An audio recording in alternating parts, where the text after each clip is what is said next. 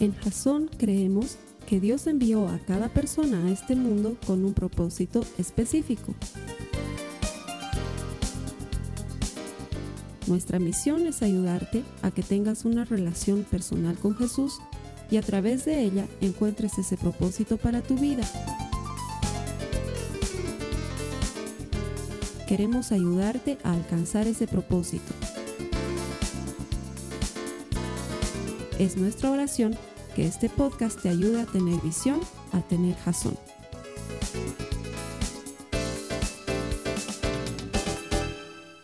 Vamos a continuar con esta serie que se llama Dudando de Dios. ¿A quién le está sirviendo esta serie?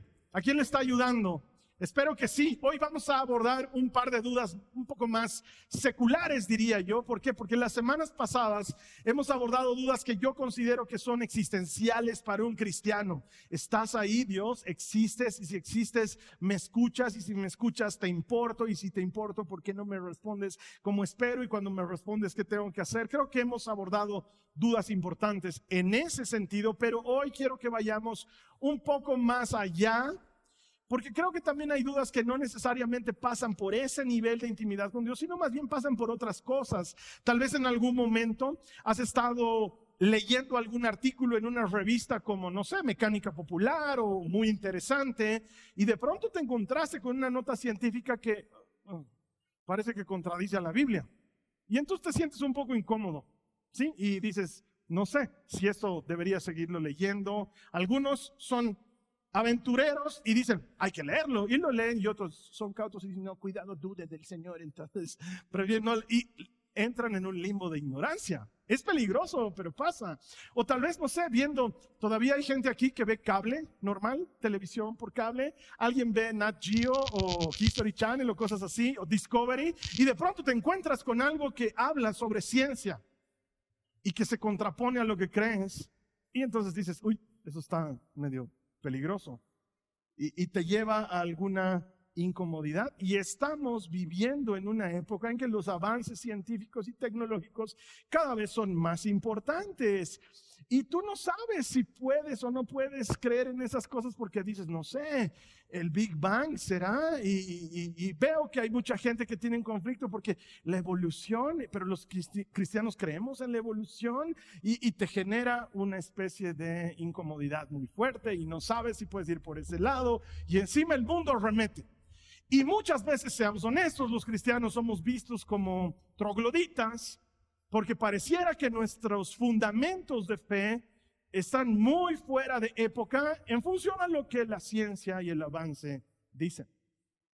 Es como esta niñita que viene a la escuela dominical de la iglesia todos los domingos y luego se encuentra en el colegio con un profesor que dice, no vayan a creer esos cuentos que alguna vez les han contado de que alguien puede entrar en el estómago de un pez grande. Eso está bien para Pinocho, pero yo creo que ustedes ya están grandecitos como para creer en esas fábulas y en esas fantasías. Es imposible que por el cuello de un pez enorme, así fuese una ballena, un humano pase entero y sobreviva y pueda pasar tres días y tres noches en el vientre de ese pez. Eso no existe. Los que crean en esas fábulas de la Biblia están fuera de época y la niña que lo ha escuchado en la escuela bíblica se enoja y levanta la mano y dice, no, profe, Jonás ha entrado en la barriga de un pez grande.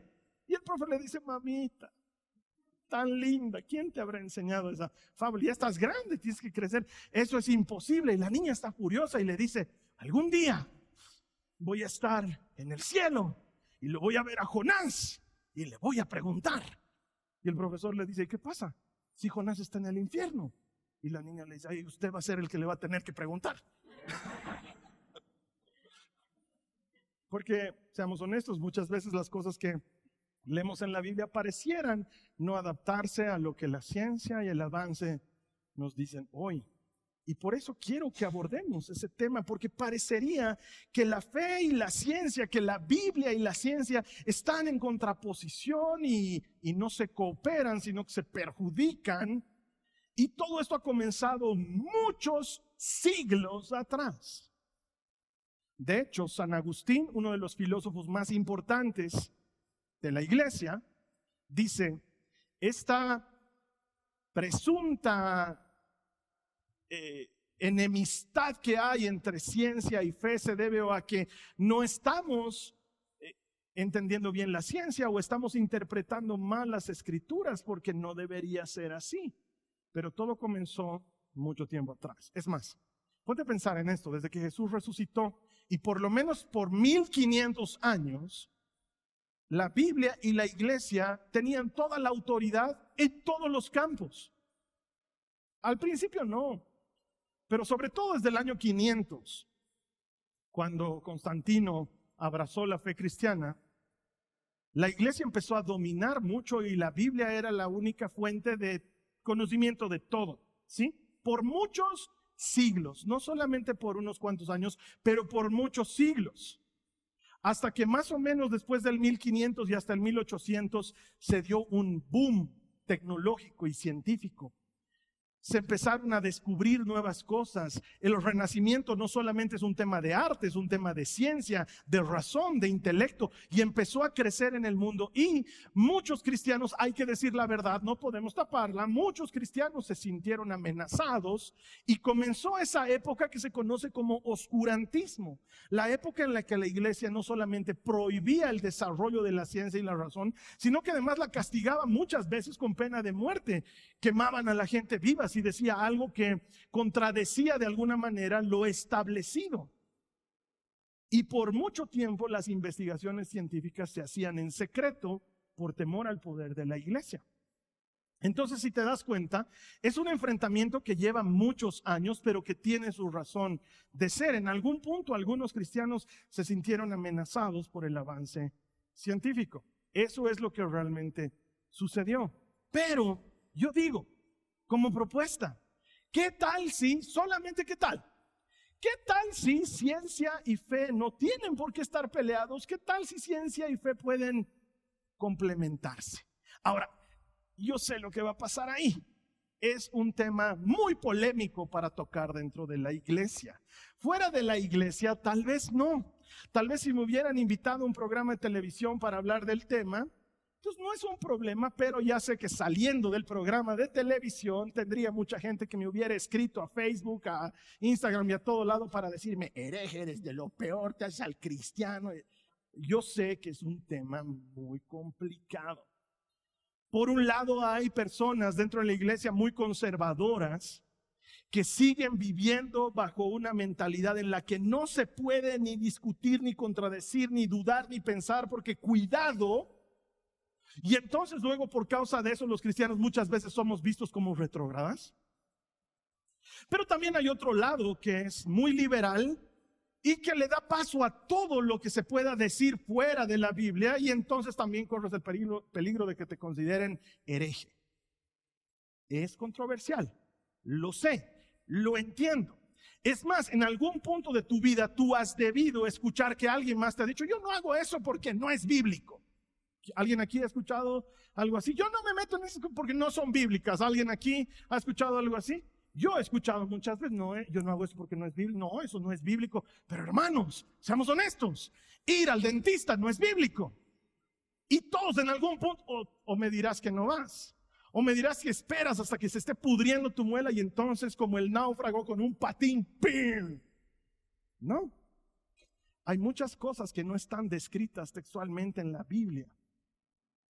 De hecho, es tan controversial el tema que no sé si recuerdas que unas semanas atrás, cuando hablábamos sobre tratar de probar la existencia de Dios, predicamos ese mensaje, lo subimos al internet y un hermano me mandó un mensaje enorme por YouTube. Siempre nos mandan mensajes de todo tipo, pero este era enorme.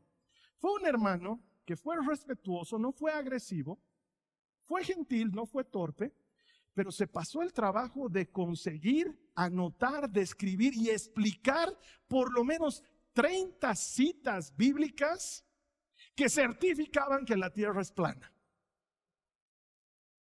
Entonces me dijo con mucho respeto, hermano, estás enseñando mentira.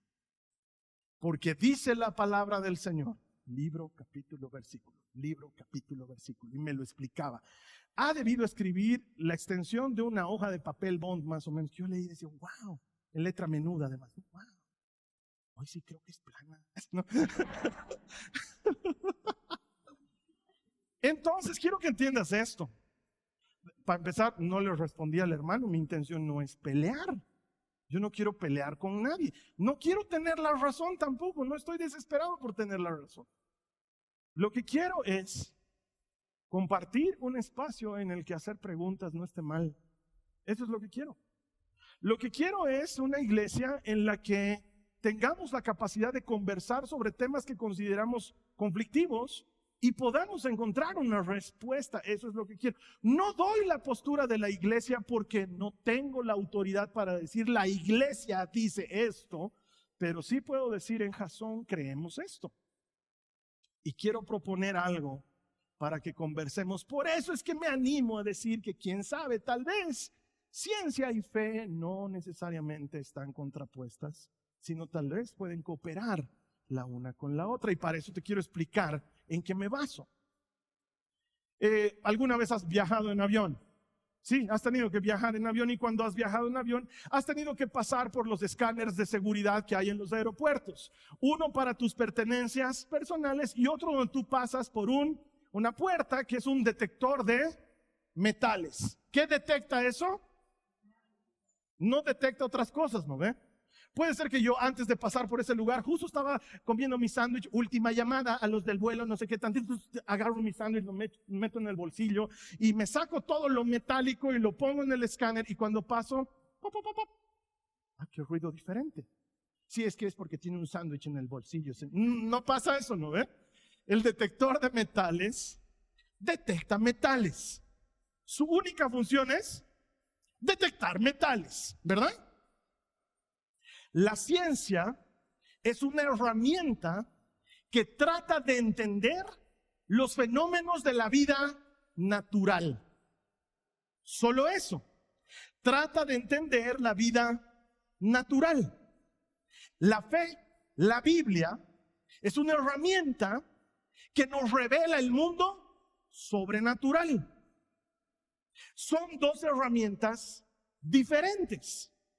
El hecho de que sean diferentes no significa que choquen. Uno de esos detectores de metal de brazo, de los que la gente usa en las playas, ¿no ve? ¿Por qué hacen eso en las playas? Porque medio mundo deja caer aretes, brazaletes, cadenas que sus mamás les regalaron en su cumpleaños y que sus papás las dejó olvidadas en las playas de algún lugar. Eso es lo que tratan de encontrar, ¿no ve?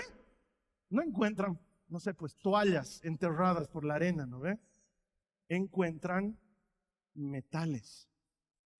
Quizás el problema es que estamos tratando de entender el mundo sobrenatural con ciencia o estamos tratando de entender el mundo natural con fe, que son para cosas diferentes. Tal vez el problema comienza por ahí, pero ambas deberían poder cooperar.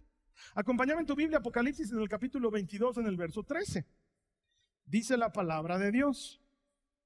Yo soy el alfa y la omega, el primero y el último, el principio y el fin.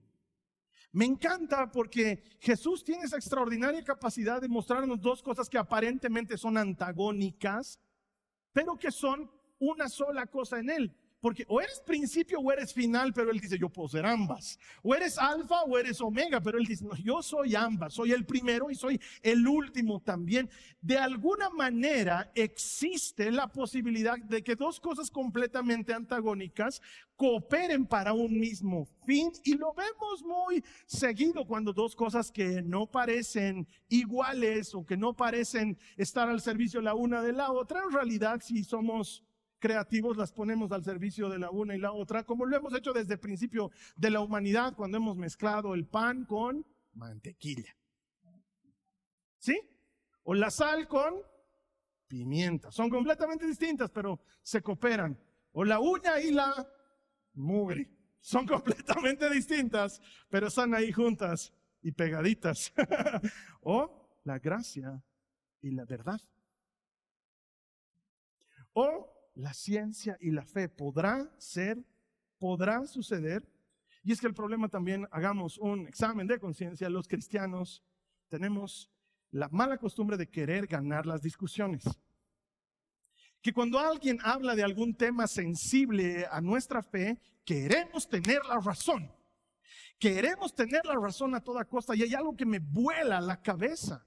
He visto muchos de estos programas de debates en los que traen eh, en un noticiero una persona que dice, y ahora estamos aquí con la representante de las mujeres del movimiento pro aborto, eh, bienvenida, y ella dice, hola, ¿cómo están? Buenos días. Y también tenemos a un representante de la iglesia y dice, buenos días, ¿cómo están?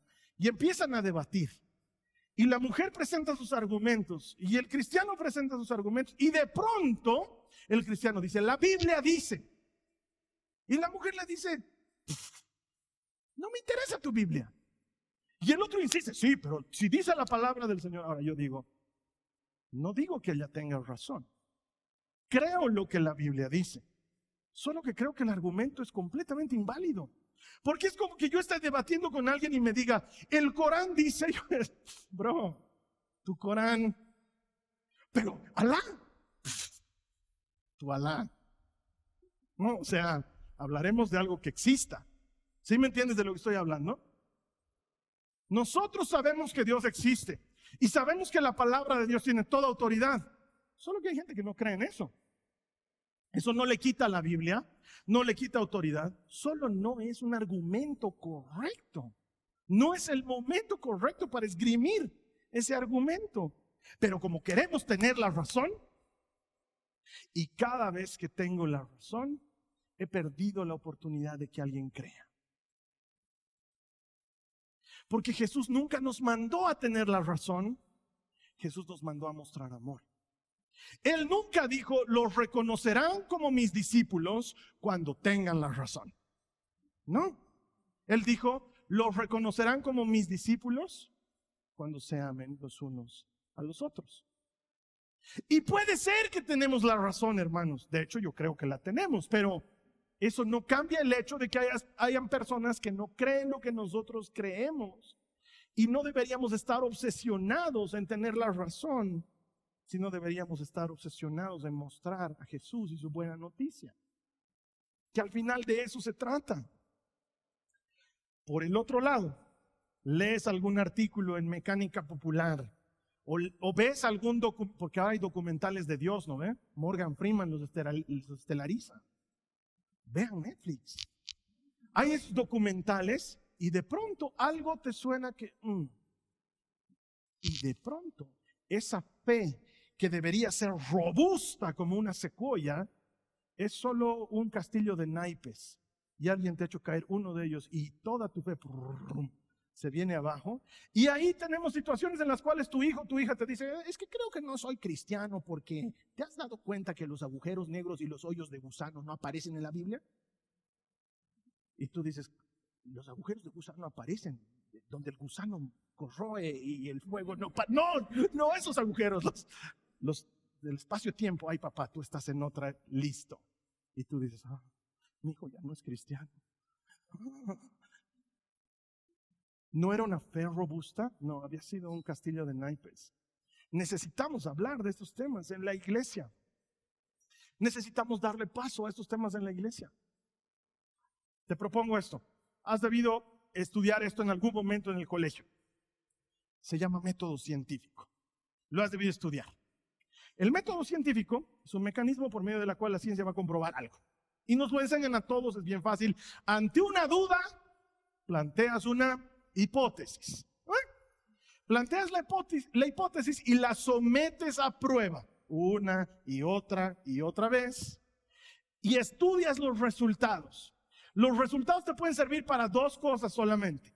O para validar la hipótesis y decir, es cierto, cada vez que lavo con Ariel con poder lipoactivo, la mugre sale. ¿Sí? O puede servir para rechazar la hipótesis y decir, no había sido así. Y nadie jamás, cuando falla la hipótesis, dice la ciencia no sirve, la abandono. Nadie dice eso, sino que sigues usando la ciencia una vez más. Pero cuando algo de la Biblia no te encaja, creo que ya no soy cristiano. ¿Por qué hay esa diferencia? En esta serie hemos tratado hasta el cansancio de invitarte a que si algo de lo que crees no encaja, busques a Dios. Que las dudas sean una oportunidad de pasar tiempo con Él, que te lleven a tener una fe más profunda. De una u otra manera, vamos a encontrar que sí, la ciencia coopera con la fe. Mira esto. La ciencia se basa siempre en dos cosas y solamente dos cosas. Estudios previos sobre un tema y la experimentación sobre dicho tema. No hay más. Si no hay estudios previos, es el primer estudio de dicho tema y no hay más. ¿Cómo es que tenemos las cosas que tenemos hoy en día? Porque se vinieron estudiando desde hace muchos siglos atrás. El James Webb, que es el nuevo telescopio que tenemos afuera del planeta, salen cosas fuera del planeta. Salen, hermanos. Salen. Con el impulso suficiente, en un cohete los mandas y entran en órbita. ¿Sí? Eso lo tenemos porque antes teníamos el Hubble, que sigue ahí, por cierto, pero que ya está más viejito que el otro. Y porque antes teníamos, y porque antes teníamos, y seguramente alguien tenía su telescopio, y luego llegamos, no sé, hasta Copérnico, Galileo, y vamos a llegar más atrás. ¿Sí? La ciencia se basa en algo que ya había y sigue avanzando hacia algo nuevo en base a experimentación. La Biblia es completamente distinta porque es una herramienta distinta. La Biblia es un libro antiquísimo, más antiguo de lo que te puedes imaginar, porque mínimamente ha comenzado a escribirse hace cuatro mil años. Es decir, tú ahorita no te puedes acordar cómo te vestías cuando estabas en los 80, ¿no? Me no te acuerdas, porque si te acordaras, eliminarías las pruebas. Uno no se acuerda de hace poco, ¿Cómo nos vamos a manejar con algo que ha sido escrito hace más de cuatro mil años? La Biblia es un escrito hebreo que fue concebido como un libro de meditación. ¿Qué quiere decir esto? Lo lees murmurando para escucharlo y pensar en él. De eso se trata. Fue pensado para desarrollar una relación personal entre el pueblo de Israel y su Dios nunca fue pensado para ser un libro de historia, mucho menos un tratado de ciencia o un libro de consulta. Nunca fue pensado para eso. Es más, cuando vemos, por ejemplo, la creación, no es que Moisés estuvo tomando notas porque se cree que Moisés escribió el Génesis 1. No es que Moisés estaba tomando notas, que Dios le dijo, ven, te voy a dar un tour virtual por la creación ya que no estuviste en ella. Tengo el video. Entonces vamos. Y que Moisés empezó a tomar notas. No. De hecho, Mucha gente dice, ¿cómo explican? Porque dice que la tierra estaba desordenada y vacía. Al final, ¿Dios crea o no crea? Porque si hay desorden y vacío, entonces cree que... Es un poema. Génesis 1 es una poesía. La Biblia ha sido escrita en prosa, en narrativa y en poesía. Hay partes de la Biblia que son poesía. Y ahí vienen los ateos y dicen, ah, cuando les conviene, ustedes los cristianos interpretan y cuando les conviene es textual. A ver, arránquense a la mano. Yo no veo ningún tuerto en las iglesias. No me dirán que no pecan. ¿Cómo le puedes explicar a alguien que no tiene ni la más pálida idea de la Biblia que hay partes que son interpretativas y partes que son textuales? Porque la Biblia nunca pretendió ser un tratado de ciencia. La Biblia siempre ha sido un libro de comunión con Dios. Son dos cosas completamente diferentes y siendo diferentes, vamos, pues pueden ayudarse la una a la otra, como los bandidos del History Channel han hecho. ¿Alguna vez han visto los documentales del History o el History 2? Yo sé que ahorita ya solamente hay plataformas digitales, pero aunque sea YouTube, vean. O sea, allí está el History todavía. Y me fascina que por alguna razón les intriga la Biblia y tratan de comprobarla. He llegado a un punto en el que le he dicho a Ana Carly, creo que los del History se hacen a los que no son, pues son cristianos, porque es que tienen una obsesión con comprobar cosas de la Biblia. ¿Y sabes qué es lo más chistoso? La Biblia nunca pretendió ser comprobada y la ciencia la comprueba. Es que es alucinante. Hay cosas que ha comprobado la ciencia a través de evidencia histórica y de investigación en sitio.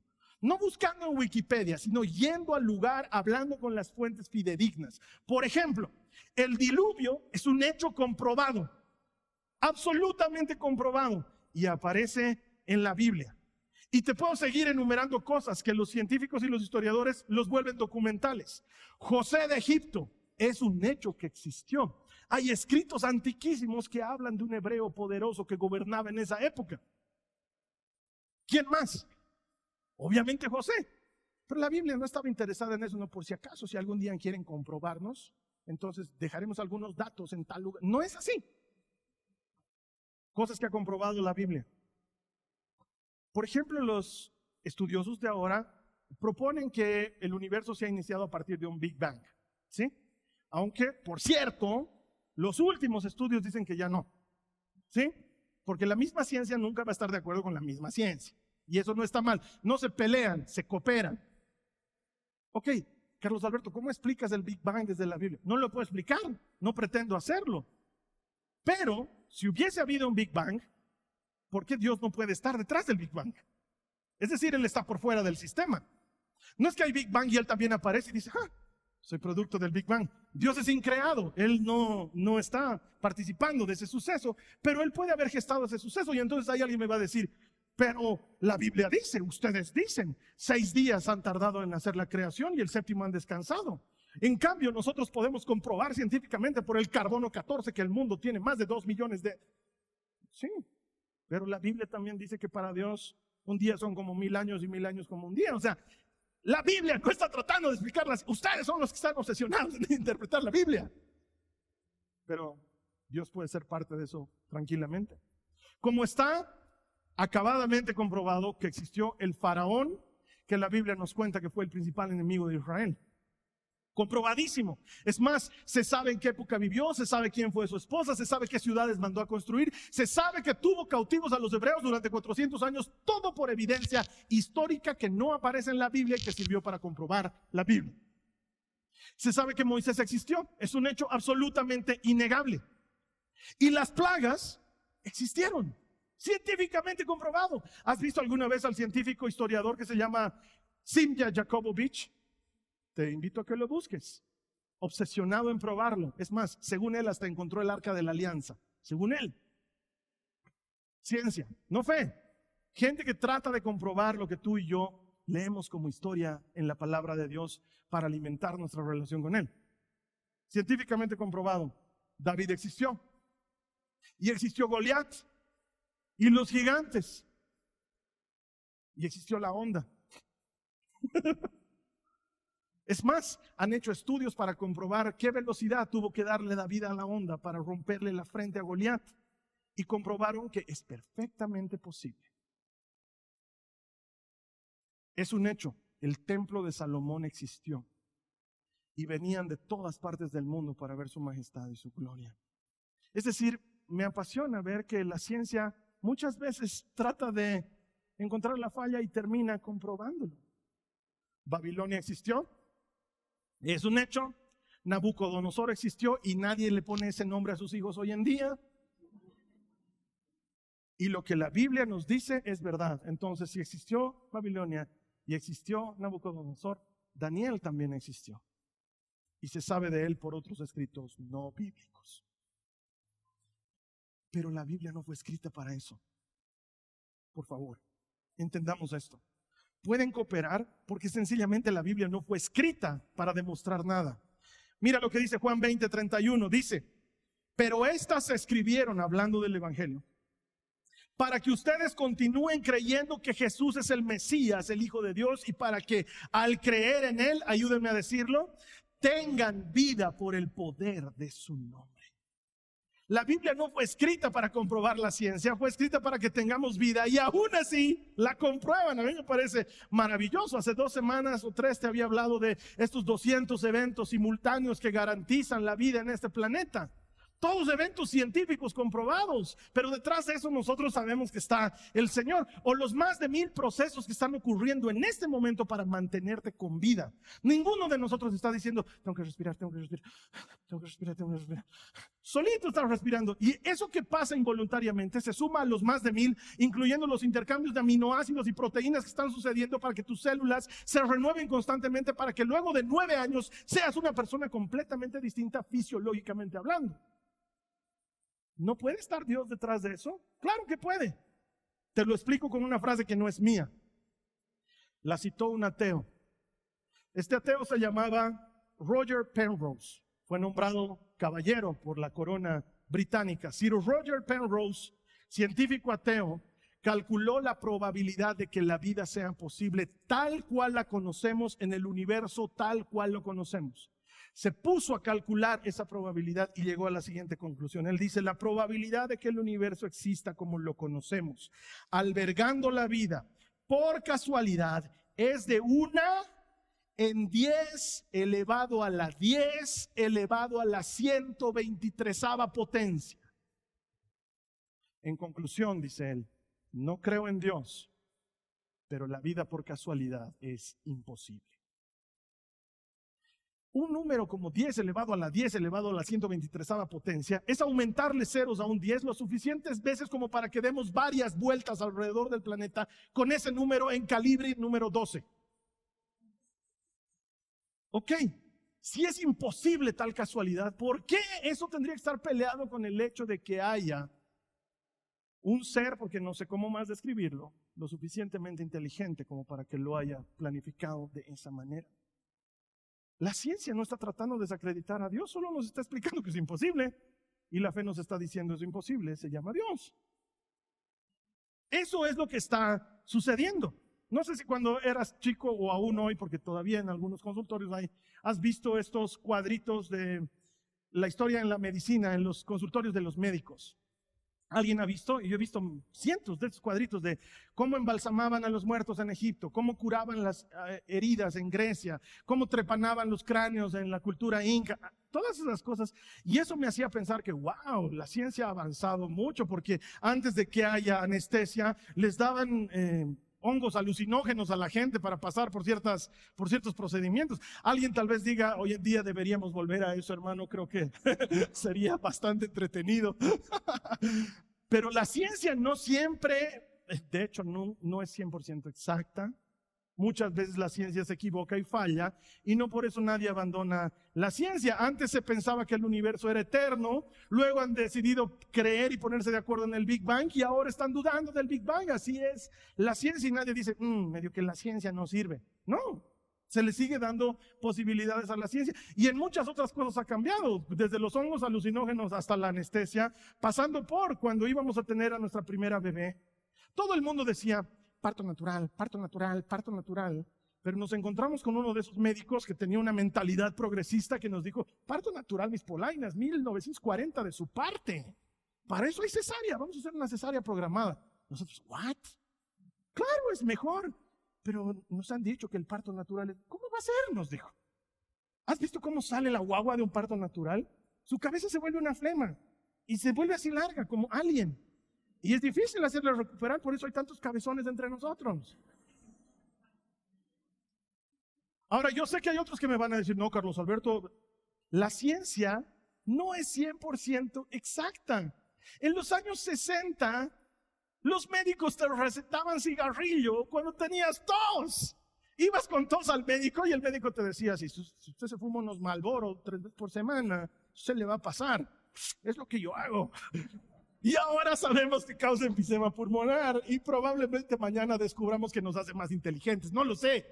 La ciencia no es 100% efectiva y sin embargo nadie la abandona, pero algo se mueve en tu panorama de fe. Alguien te habla de los dinosaurios o de los extraterrestres o de la creación y tú dices, creo que ya no voy a ser cristiano. No debería ser así. La ciencia y la fe pueden colaborar, no se rechazan mutuamente.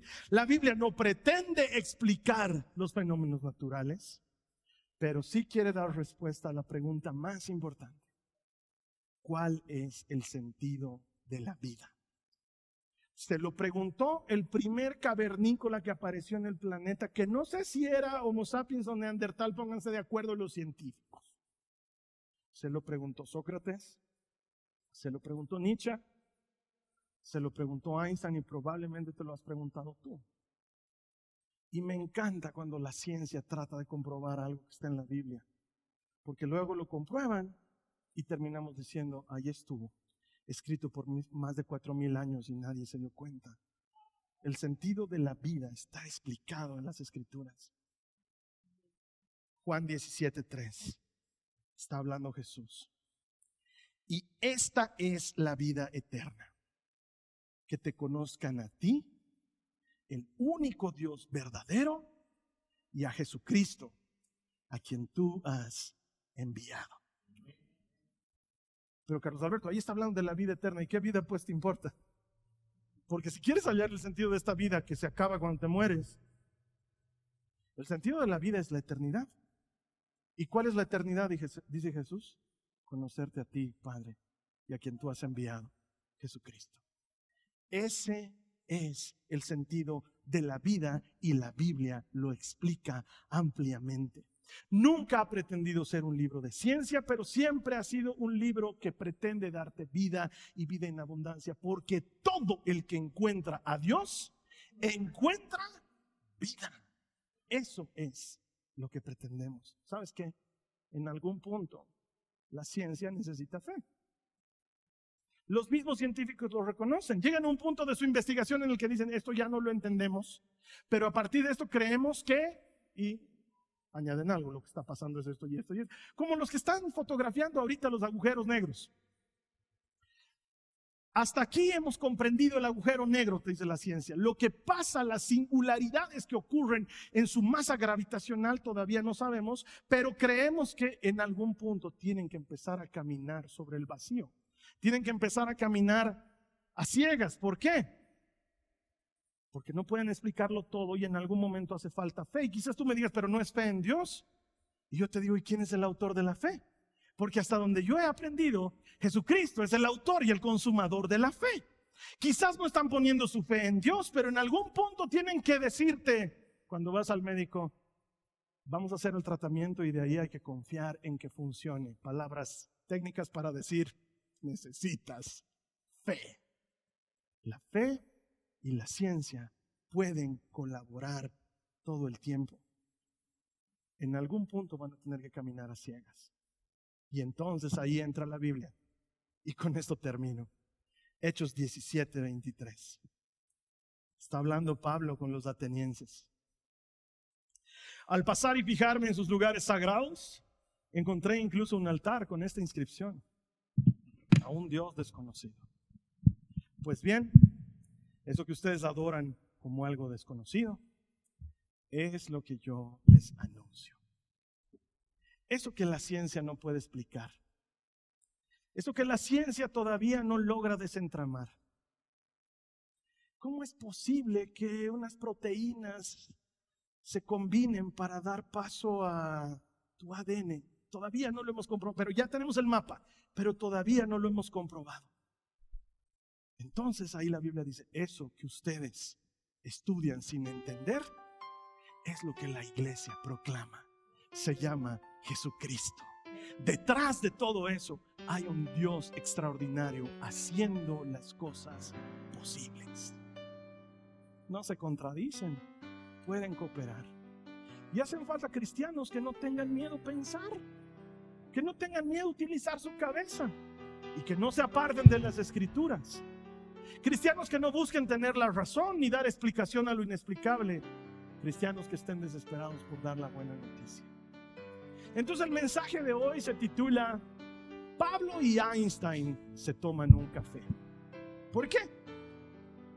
Me encanta creer que el científico que yo considero el hombre más inteligente del campo científico, Einstein, se encuentra con el hombre que yo considero el cristiano más inteligente que ha existido, que es Pablo. Me encanta creer que si se encuentran a tomar un café no se agarran de las mechas.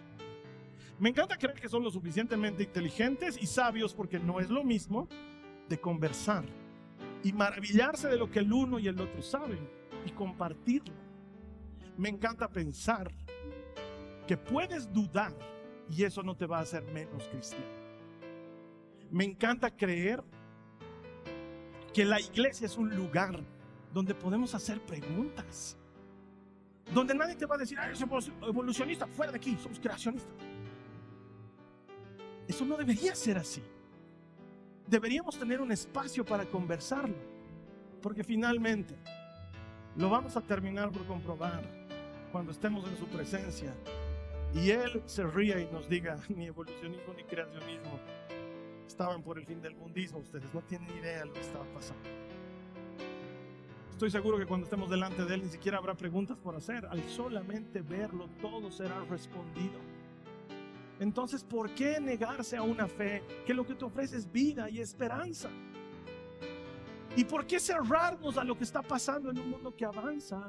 Cuando después de todo, si el hombre es inteligente, es porque Dios le dio inteligencia. No debería asustarnos, hermanos. No debería angustiarnos. Lo que debería es inspirarnos. Porque detrás de toda esa tramoya, no puedo decirlo de otra manera, no hay una palabra que lo describa, pero no lo es. Un ser mucho más grande y más complejo de lo que tú y yo podemos imaginar, que está por fuera de este sistema, puso las cosas en orden. Y a él la iglesia predica. Eso es lo que hace la iglesia. Anuncia esa buena noticia. La siguiente vez que estés en una de esas conversaciones con alguien que firmemente no cree, te rajes en convencerlo. No te desgañites. Pero quién sabe si amándolo lo traes a la iglesia. Y en la iglesia nadie lo convence. Es el Espíritu Santo el que lo toca y hace la diferencia que tú y yo con horas de debate no hemos podido lograr. No tienen por qué estar peleadas ciencia y fe. Que comience por los cristianos. Que finalmente si los ateos quieren piñarse con nosotros hace falta dos para pelearse. No entres en ese ring.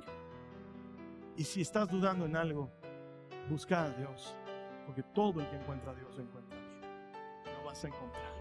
Vamos a cerrar nuestros ojos.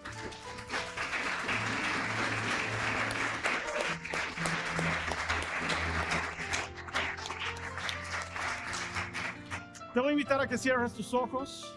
Vamos a orar.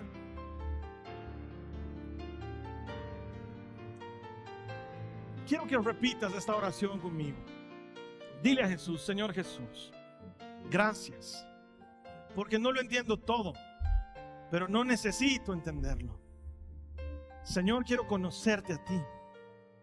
Dame, Señor, la capacidad de amar como tú amas de comprender como tú comprendes, de hacer las cosas como tú las haces.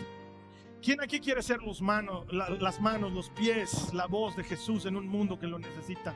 Dile al Señor Jesús conmigo, yo Señor, yo quiero ser tu voz, tus manos, tus pies en un mundo que te necesita. Señor, dame la sabiduría, dame la inteligencia para hacer las cosas como las haces tú. Y Señor, que pueda ayudar a otros a conocerte y encontrar en ti el sentido de la vida. En el nombre de Jesús. ¿Cuántos dicen a? Esta ha sido una producción de Jason Cristianos con Propósito. Para mayor información sobre nuestra iglesia o sobre el propósito de Dios para tu vida, visita nuestro sitio web www.jason.info. Allí encontrarás muchos recursos para animarte en tu relación con Dios, enseñanzas, nuestro blog, prédicas y mucho más. Te lo deletreamos www.jazon.info. También puedes visitarnos en nuestro sitio en Facebook www.facebook.com barra Que Dios te bendiga abundantemente. Muchas gracias.